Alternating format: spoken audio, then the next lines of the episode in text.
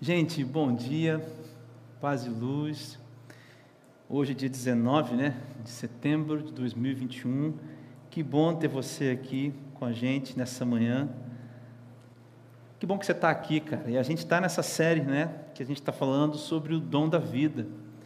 Então eu, eu encontro você aqui nessa manhã, assim, dentro desse tema que abraça, né, essa campanha do Setembro Amarelo, essa campanha de valorização da vida, essa campanha de prevenção ao suicídio e, claro, consequentemente, uma campanha que valoriza, né, valoriza a vida. Então eu encontro você hoje nessa manhã assim, sabe, para a gente pensar sobre o dom da vida. Já é a terceira mensagem dessa série. Primeiro dia, a gente falou sobre quatro motivos para agradecer pelo dom da vida. Está lá, aí, na verdade, no canal nosso do YouTube, você pode conferir a mensagem também lá no Spotify. Nós temos um podcast, tá? No Spotify com todas as mensagens. Olha, tem mensagem lá de 2018, se eu não me engano, 2019, sei lá. Uh, e no segundo dia, o pastor Renato pregou, né? E respondeu a pergunta, né? Por que nós estamos aqui? Nós estamos aqui para revelar a glória de Deus e assim dar sentido, né? A nossa, a nossa vida. E eu quero convidar você, então, hoje, a abrir a Bíblia e ler comigo o texto que está em 1 Coríntios, capítulo 1, a primeira carta que o apóstolo Paulo escreve aos Coríntios, no capítulo 1, nos versículos 27 ao versículo 31. Um texto que eu tenho assim na mais alta conta, sabe, irmãos? Para mim é um dos textos que eu vou até revelar aos irmãos aqui. É, se um dia eu fizer uma tatuagem, alguém aqui já, já disse para algumas pessoas, eu queria colocar 1 Coríntios 1, é, 1 Coríntios 1, 27 a 31, escrito assim. Não o texto inteiro, mas a referência bíblica, porque esse texto me fala tão grandes coisas. É um texto que eu gosto tanto. E que bom que a gente pode ler ele mais uma vez, né? E pensar sobre ele aqui juntos. Aí vamos, vamos ler então 1 Coríntios capítulo 1, versículos 27 ao 31. E aí diz assim, ó, pelo contrário, pelo contrário. Aliás, eu vou ler do 26, tá bom, irmãos? Vamos pegar do 26. Irmãos, considerem a vocação de vocês. Não foram chamados muitos sábios segundo a carne, deve estar aparecendo na tela para você aí, né? Não foram chamados muitos sábios segundo a carne, nem muitos poderosos, nem muitos nobres de nascimento. Aí agora, 27. Pelo contrário, Deus escolheu as coisas loucas do mundo para envergonhar os sábios, e escolheu as coisas fracas do mundo para envergonhar as fortes. E Deus escolheu as coisas humildes do mundo e as desprezadas e aquelas que não são, para reduzir a nada as que são, a fim de que ninguém se glorie na presença de Deus. Mas vocês são dele, em Cristo Jesus, o qual se tornou para nós, da parte de Deus, sabedoria, justiça, santificação e redenção, para que, como está escrito, aquele que se gloria, glorie-se no Senhor. Vamos orar, irmãos. Senhor, nós estamos aqui agradecidos pelo que o Senhor tem feito em nosso meio, pelo que o Senhor fez, né? Tem feito e o que o Senhor fará. E aí eh, eu me coloco aqui em posição de misericórdia, assim, de, de pedir pela sua misericórdia, para que o Senhor fale comigo e com os meus irmãos através da minha vida. Então, Espírito Santo, você tem muita liberdade de causar qualquer efeito que você queira causar porque é, é a sua obra, Espírito Santo, que vai convencer, é você que vai convencer as pessoas. Então, age em nosso meio, tem total liberdade. E assim eu digo também que nós precisamos, carecemos da sua ação em nosso meio. Em nome de Jesus, amém. Queridos, eu escolhi como tema hoje para a gente pensar a seguinte reflexão, né, nesse, nessa série de O Dom da Vida, eu escolhi a, a reflexão assim: olha, os que nada são. Os que nada são. Esse tema, ele é, eu queria muito, sim, na verdade, é, falar sobre esse tema. porque é, é uma coisa tão importante, assim, esse texto é tão profundo, é, toca tanto, né? E a gente talvez possa olhar para ele hoje aqui e pensar assim: quem são esses que nada são? Quem são esses tolos que vão confundir aos sábios? Quem são esses fracos que vão confundir os fortes? E por que Deus faz isso? Talvez isso entregue para a gente algum sentido na nossa vida. Eu creio que se for da vontade de Deus, o Espírito Santo revelará a muitas pessoas que ouvem esta mensagem, pessoas que pensam em desistir da vida, sabe? Pessoas que estão cansadas. Assim. Essa mensagem revelará uma riqueza, caso seja da vontade de Deus, que a obra do Espírito Santo seja feita nos corações de vocês. O apóstolo Paulo está escrevendo aos crentes aqui em Corinto, e você sabe muito bem, Corinto é uma cidade com muitas atividades econômicas, essa é uma cidade rica, essa é uma cidade de confluência de várias é, tribos, né? Então, assim, ali em Corinto passam muitas pessoas de passagem, porque era uma rota comercial muito importante, era uma grande cidade, uma das maiores daquela região e dessa época também. E era uma igreja, uma cidade, melhor dizendo, invadida por muitas e muitas formas de ver a vida, por muitas filosofias, por muitas religiões. Eram pessoas que viviam muitas práticas religiosas ao mesmo tempo. Então, aqui em Corinto, a gente vê uma cidade que vivia assim todos os males de uma grande cidade, de um grande ajuntamento de pessoas. Alguns males que existem nos grandes ajuntamentos de pessoas. Em alguns deles, por exemplo, tinham muitos deles que eram escravos. Muitos deles aqui eram escravos. Muitos deles aqui eram pessoas muito pobres. Pobres, pobres, pobres financeiramente. Muitos dessas pessoas, muitas dessas pessoas aqui viviam a diferença da classe social, viviam também os resultados de viver numa sociedade desigual. Pessoas que não tinham educação, não tiveram acesso à educação, não tiveram acesso ao conhecimento. E aí o apóstolo Paulo está falando para essa igreja que vivia também né, dentro dessa sociedade.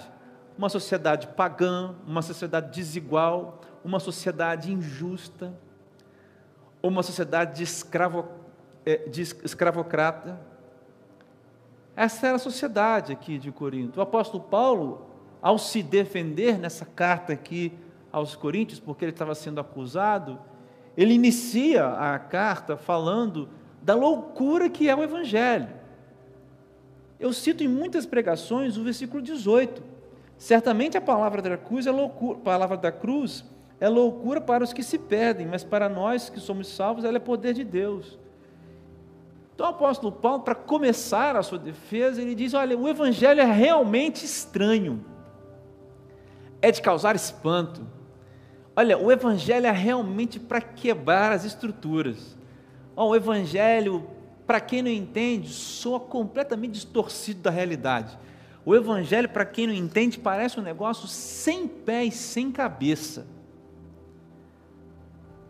Mas para nós que estamos sendo salvos, ou que somos salvos, ou que fomos salvos, isso é o poder de Deus. E antes de começar a defesa dele mesmo, do ministério, do chamado dele, o apóstolo Paulo passa de falar da loucura da mensagem da cruz para falar da vocação dessas pessoas, a quem Jesus escolhe. E aí depois ele passa para a falar e defender o seu, o seu ministério. Porque a igreja de Corinto já estava ali estabelecida. E aí eu quero destacar com você algumas coisas, três pontos aqui nesse texto, e que talvez você possa se enquadrar hoje. Meu querido, você lembra? Essa aqui é uma sociedade completamente é, é, desigual socialmente, corrupta. manchada por várias seitas, cultos pagãos.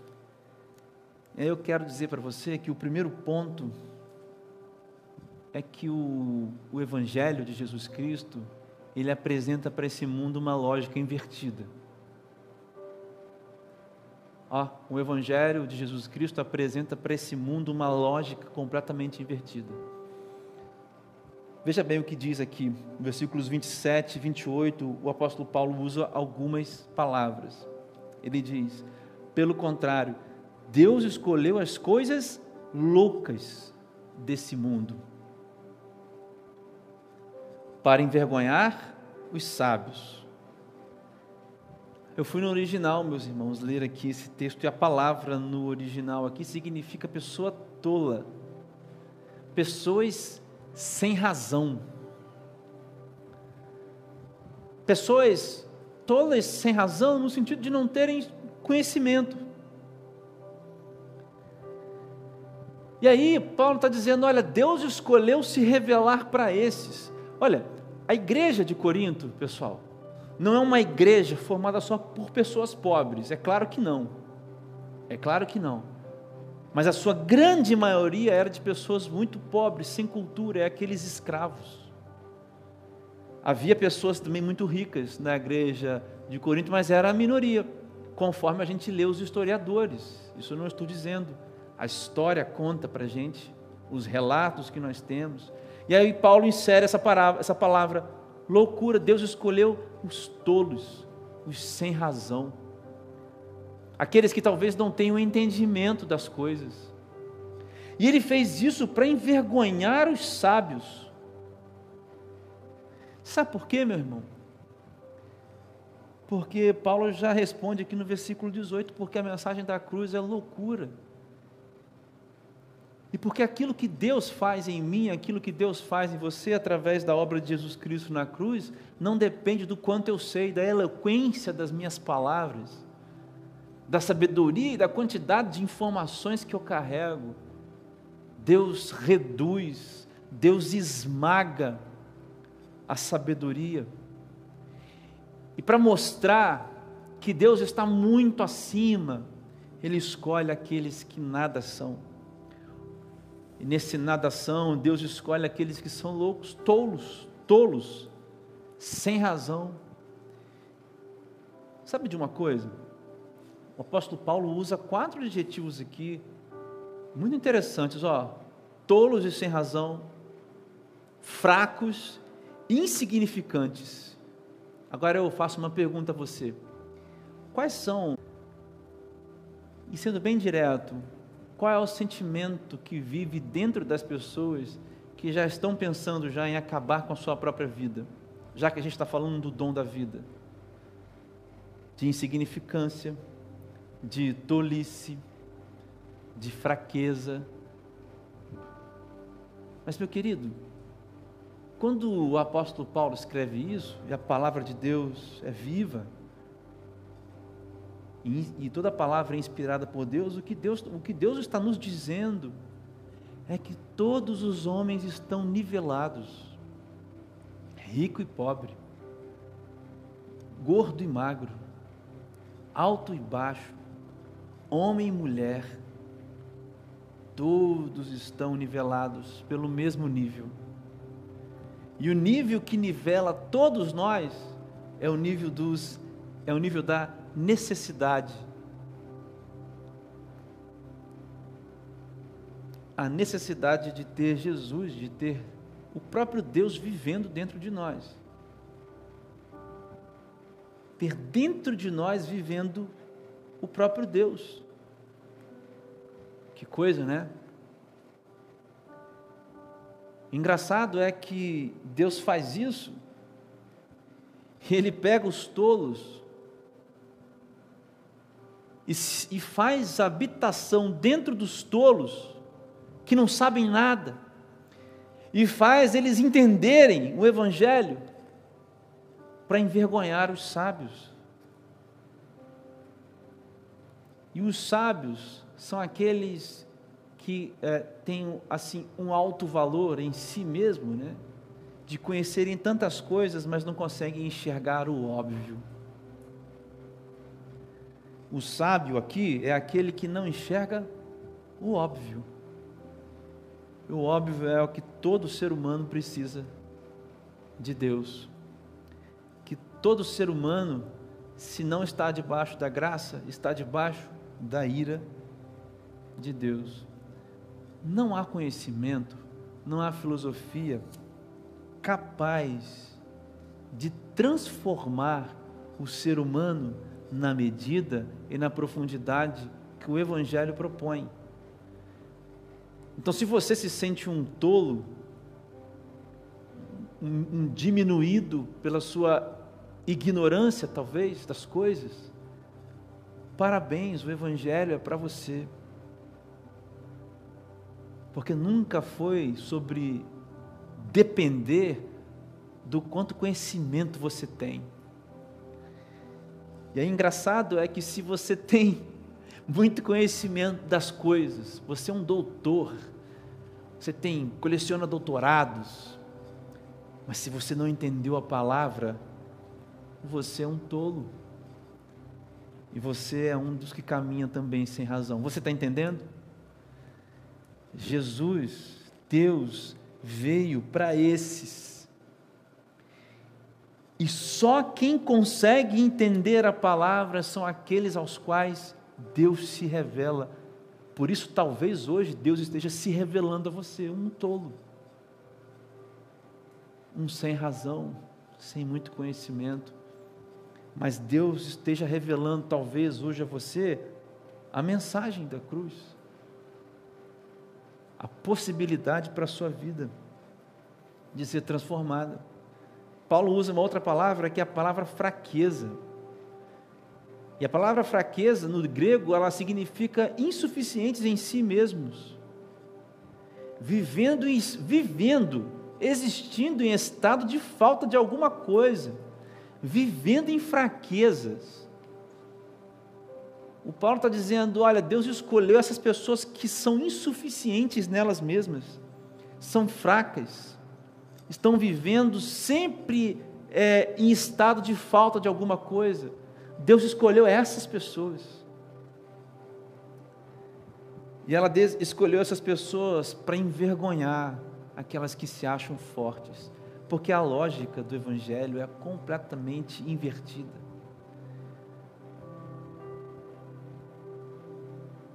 de novo, o pensamento aqui é o mesmo do anterior. Todos são insuficientes. Todos são fracos. Todos estão vivendo a falta de algo. Todos estão vivendo num estado constante de fraqueza. Todos.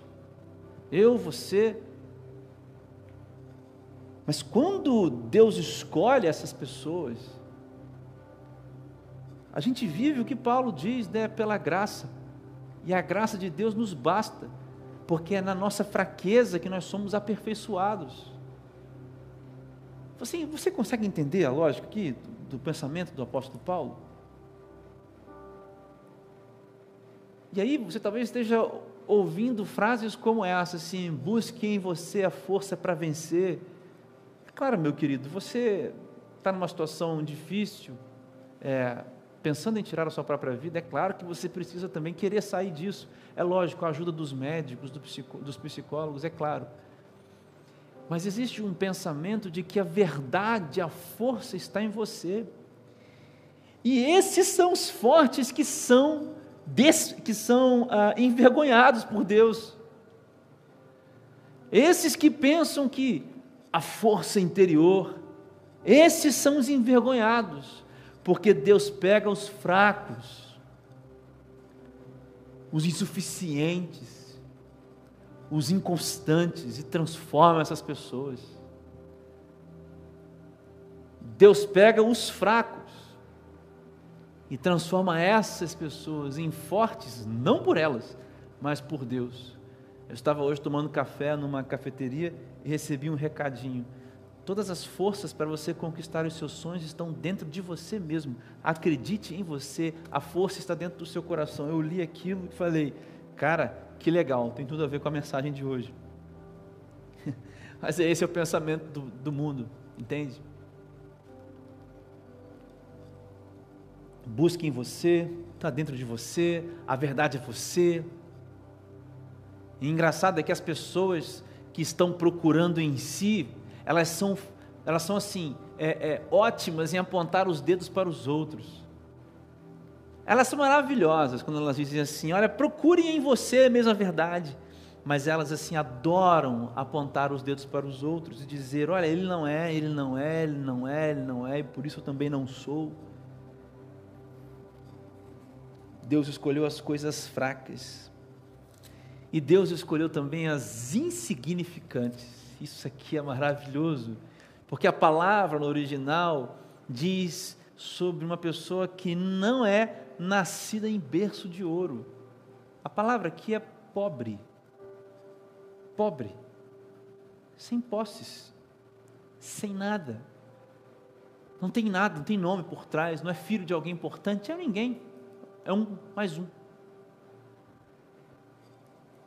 E aí eu fico pensando na dimensão dessa palavra para os nossos dias. Num país violentado né, por uma visão é, política social segregadora, quer você queira ou não, por um racismo estrutural presente na nossa nação e, sobretudo, nas nações, nos países das Américas, no continente americano, tanto na América do Norte, na Central e na do Sul, dado o nosso processo de, de colonização. Deus não quer só os pobres. O Evangelho não é só para os pobres. Não é isso. Mas é que Jesus fala tanto né, sobre o dinheiro lá nos Evangelhos. Jesus fala algumas vezes para tomar cuidado. Sabe por quê? Porque quem tem dinheiro tem uma facilidade enorme para transformar o dinheiro num ídolo. E de fato, meus irmãos, o dinheiro compra alguma felicidade. Se você entende felicidade como ter algum tipo de conforto. O dinheiro compra um bom carro. O dinheiro compra uma boa casa uma cama ortopédica. Inclusive eu estou precisando de uma. Muita dor nas costas. o dinheiro compra um violão especial, compra uma igreja maravilhosa. O dinheiro compra os prédios das igrejas. O dinheiro compra os equipamentos das igrejas, as câmeras, as luzes. E o dinheiro rouba os corações também. E aí vem Paulo falando sobre isso aqui. Deus escolheu os insignificantes. E é quando no versículo 28 ele diz: Deus escolheu as coisas humildes do mundo e as desprezadas e as que não são, para reduzir a nada as que são. Eu creio, meus irmãos, isso aqui não está no texto, mas eu gosto de pensar que o apóstolo Paulo está se dirigindo a grande quantidade de crentes que eram escravos, dizendo: vocês não são nada para o mundo, vocês são sem berço de ouro, vocês são insignificantes, mas por Deus ter escolhido vocês, Deus reduzirá a nada aqueles que são. Porque o que Deus resolve em mim e em você e na gente não é uma questão circunstancial. O que Deus resolve na gente não é uma prosperidade financeira. O que Deus resolve na gente não é a, o cumprimento dos nossos sonhos de acordo com os nossos corações. O que Deus resolve na gente é a condição de caminhantes para o inferno, de agora caminhantes para a vida eterna. O que Deus resolve na gente é paternidade. O que Deus resolve na gente é nos dar um berço de ouro que não está nesse mundo. O que Deus resolve para a gente é dar significado às nossas vidas, porque agora nós somos filhos de um pai. Nós temos a quem chamar de pai, e não é homem, não é presidente, não é governador, governador, não é prefeito, é Deus.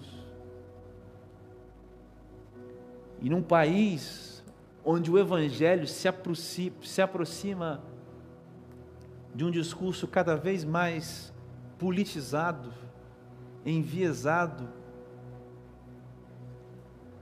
extremista, essa palavra ela desce seco na garganta dos pastores midiáticos, ou entra quadrado nos ouvidos de alguns irmãos, porque Deus escolheu os insignificantes. Deus odeia a injustiça. Isso está, meus irmãos, no segundo ponto. Aliás, no terceiro ponto. Porque antes de dizer essas coisas, o que, que nós ganhamos em Cristo, olha o que o apóstolo Paulo diz no versículo 30. Mas vocês, tá? Loucos, fracos, insignificantes, vocês são dele. Dele quem? De Deus. Vocês são dele em Cristo Jesus. E veja bem, o qual se tornou para nós, da parte de Deus, sabedoria, justiça, santificação e redenção. Nós somos de Deus em Jesus, porque é iniciativa de Deus nos transformar isso tudo que somos em Cristo Jesus. Isso significa, meus irmãos, que é aquilo que o pastor Renato pregou aqui domingo passado. A nossa glória não é essa.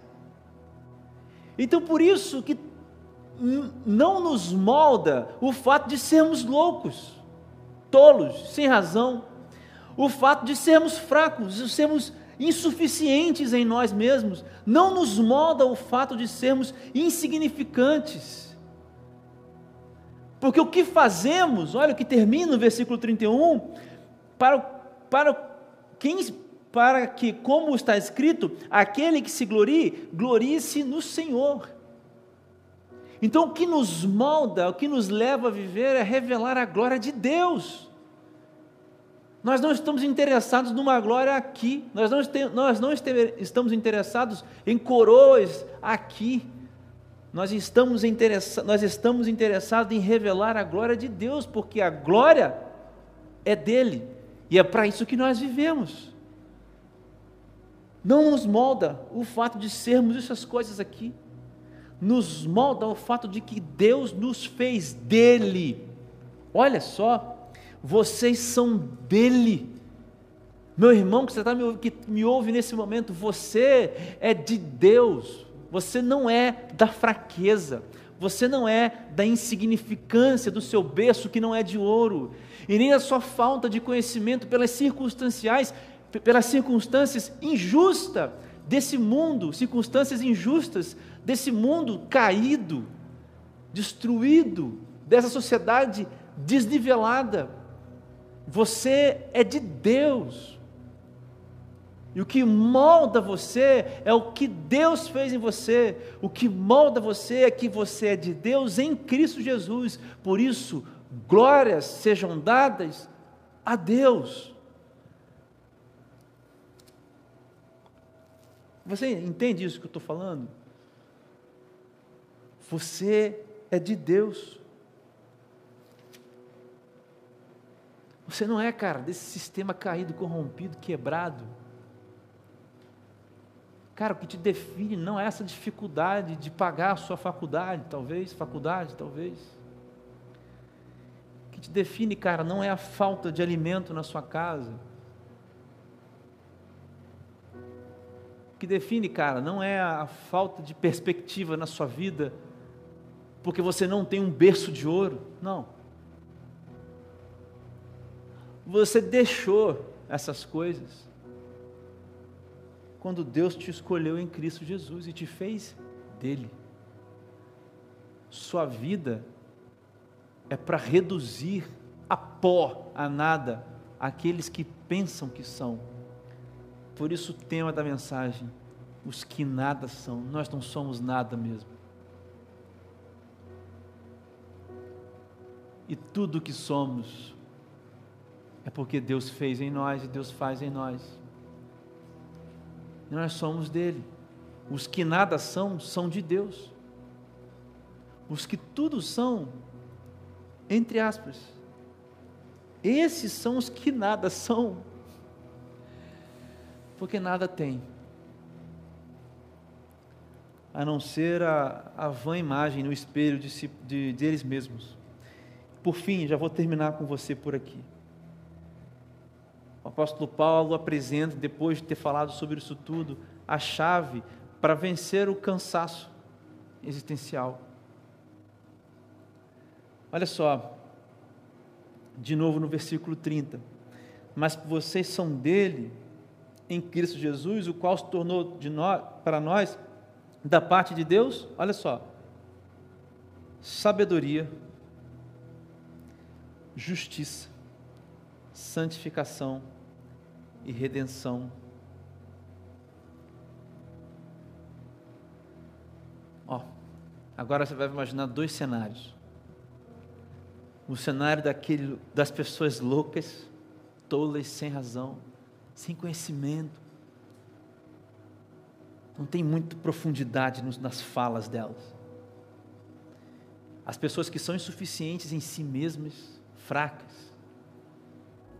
Fraqueza, cara, fraqueza. Imagina uma sociedade, tá?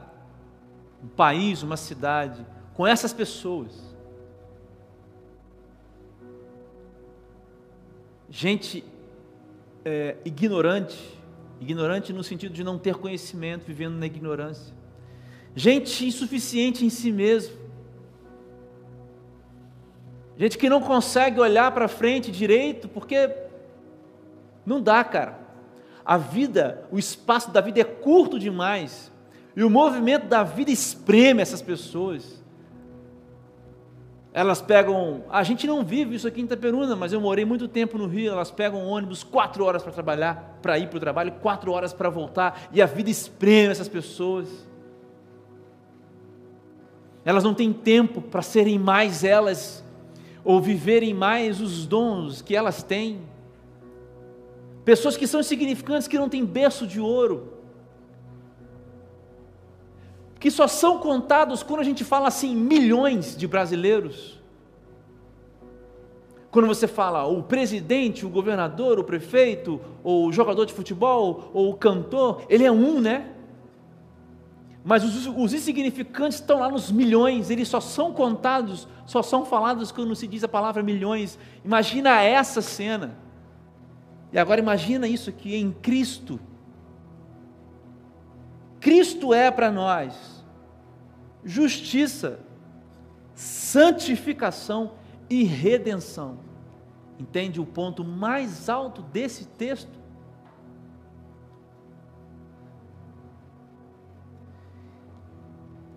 os injustiçados pelo sistema, Cristo é a justiça para você, para mim e para você.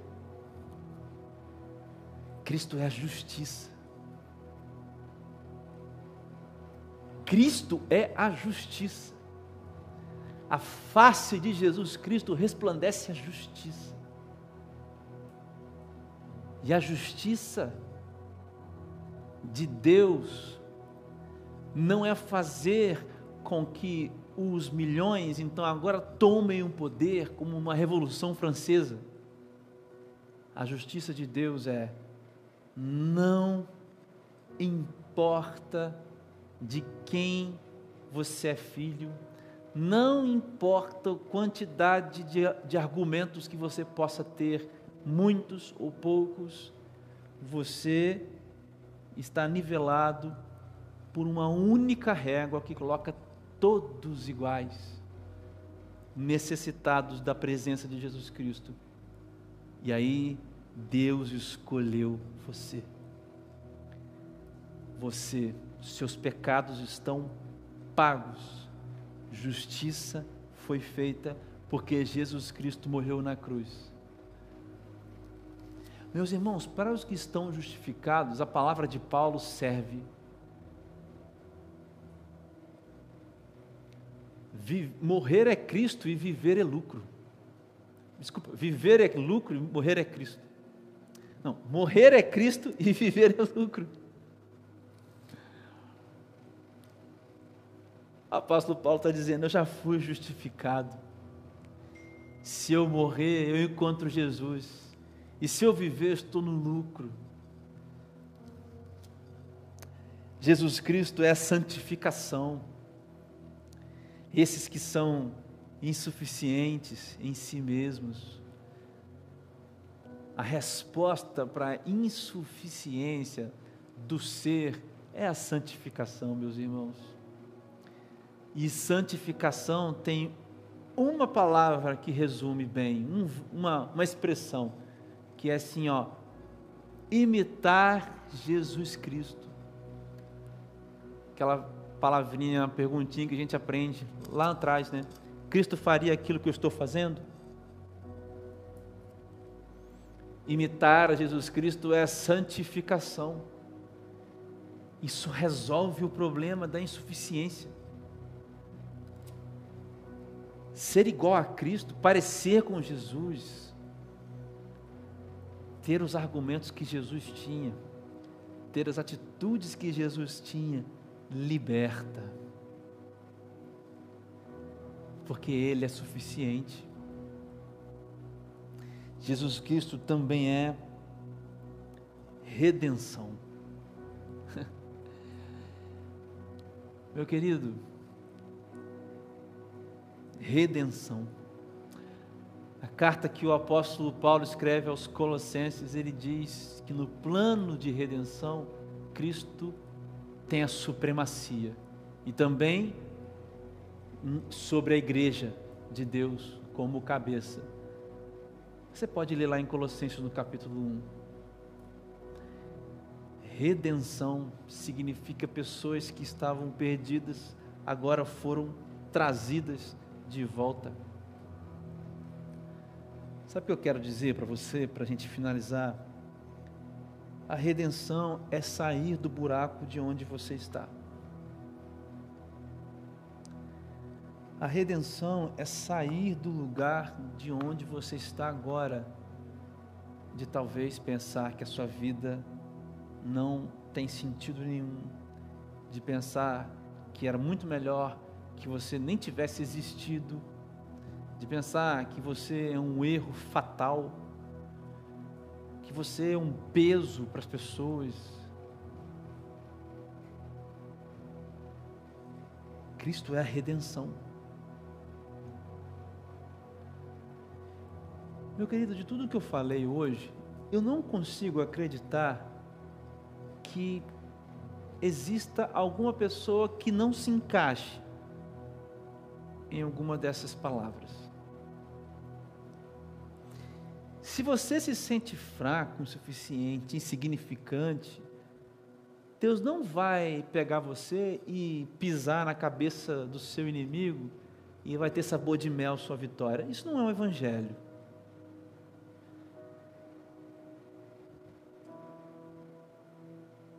Deus não vai pegar você e tirar toda a dificuldade que você tem na vida e fazer aparecer dois milhões de reais na sua conta. Deus não quer que você semeie mil para ganhar dez. Deus não quer isso. Deus não está preocupado,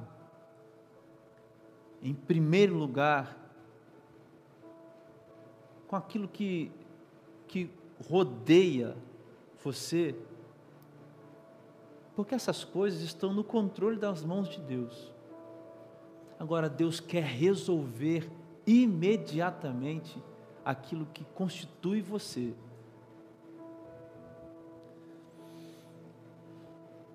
Os que nada são, aqui do texto de Paulo, dos em 1 Coríntios, esses, os que nada são, sabem que nada são.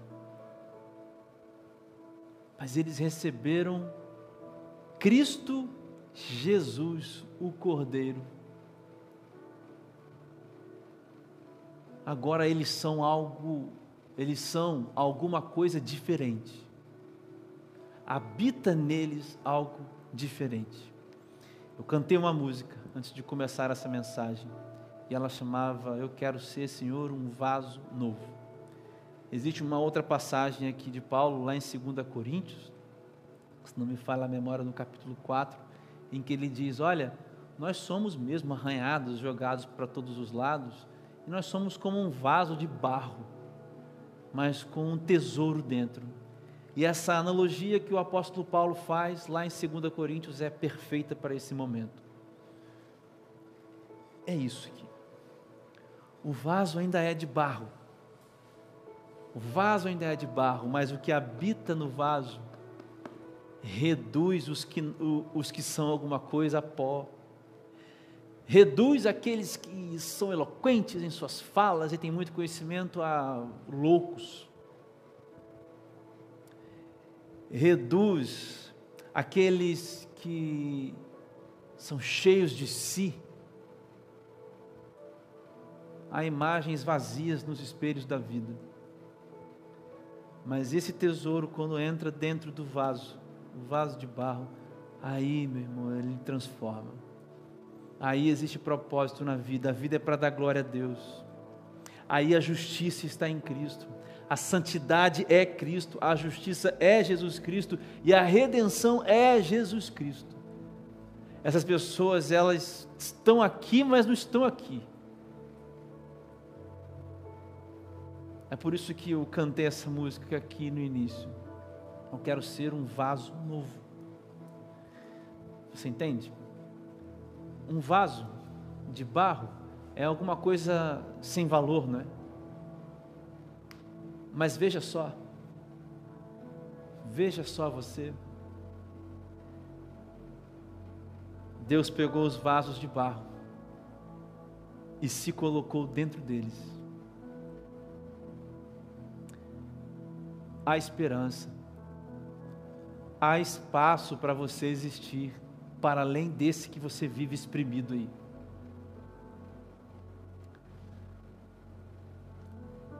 Há futuro, há justiça, existe santidade e existe redenção. Existe uma saída. Você, como eu, como todos que estamos aqui, como todos que estamos aqui, somos os vasos de barro, simples. Mas o grande ser que criou o universo, que não tem começo e nem não tem fim, se faz caber nesses vasos. Os que nada são, são vasos de barro, mas eles estão com o tesouro dentro. Está entendendo? Eu quero convidar você para fazer uma oração comigo. E se nesse momento, meu irmão, você quer fazer assim um convite para que Deus entre dentro da sua vida e faça de você um vaso novo, faz uma oração junto comigo. Não tem problema. Do jeito que você estiver, aonde você estiver, deitado, sentado, dentro do ônibus, Onde você estiver, cara, de manhã, de tarde, de noite, Deus escolheu você. Você é só um vaso de barro. Você é, você é um desses do que nada são, mas Deus escolheu você, cara. Feche os seus olhos aí e vamos orar.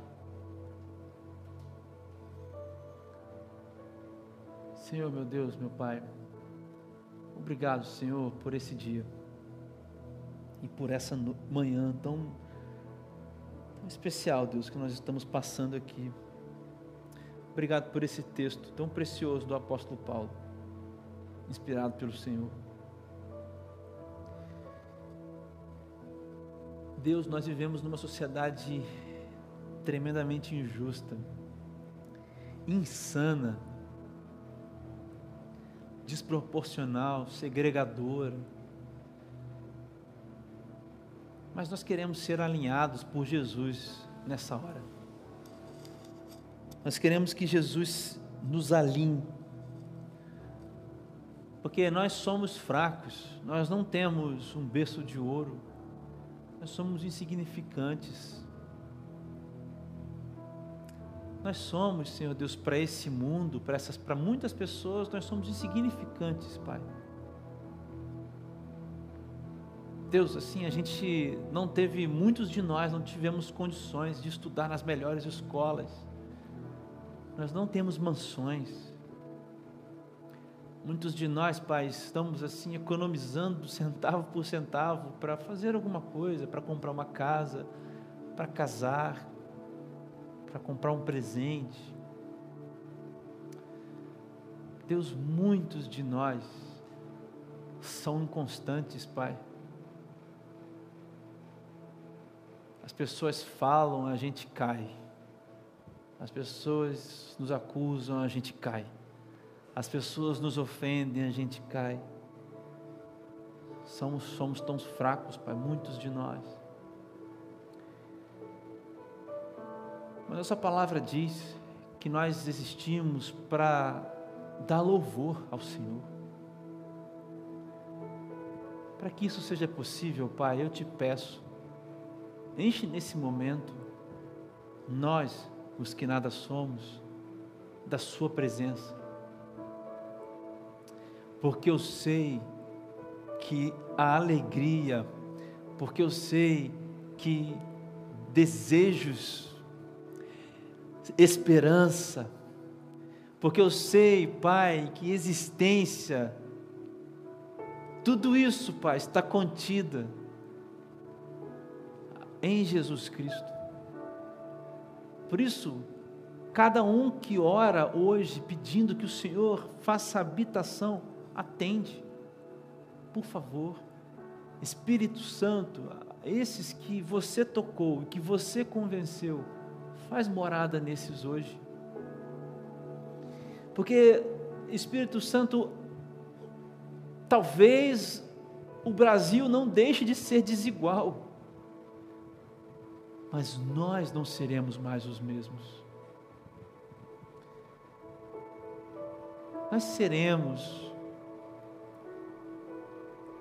aqueles como vasos de barro andam por aí, mas cheios de Deus dentro. Espírito Santo enche a cada pessoa, cada um que ouve nessa hora, cada um desses desesperados gritando por aí, Deus, socorro. Eles gritam ao Pai, emudeci, emudecidos, meu Deus, pelas injustiças, pelas coisas, mas o Senhor conhece, o Senhor sabe, o Senhor ouve. E aí, Deus, eu quero terminar essa oração, pedindo para que o Senhor faça isso tudo, mas eu quero te pedir muito mesmo.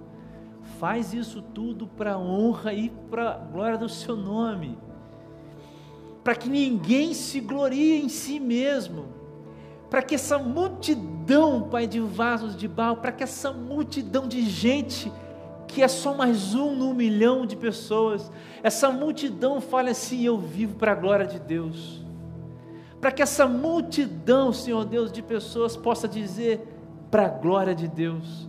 Jesus Cristo é a minha justiça, Jesus Cristo é a minha referência de santidade, eu imito a Ele, e Jesus Cristo é a minha redenção. Eu estou indo de volta para casa. Eu tenho um berço de um ouro que jamais se encontrará nesse mundo. Os, o ouro das ruas de ouro da Jerusalém celestial. Faz isso, Pai, em nós nessa noite, nesse dia. Faz isso, Pai, no nome de Jesus. Eu entrego ao Senhor estas vidas, Pai, para honra e para glória do Teu santo nome. Faz isso. Para que Sua glória, Pai, para que Sua glória cale a boca dos sábios, para que Sua glória reduza a pó os que ajuntam e que ferem aos outros pisam nos outros. Faz isso para que Sua glória, Pai,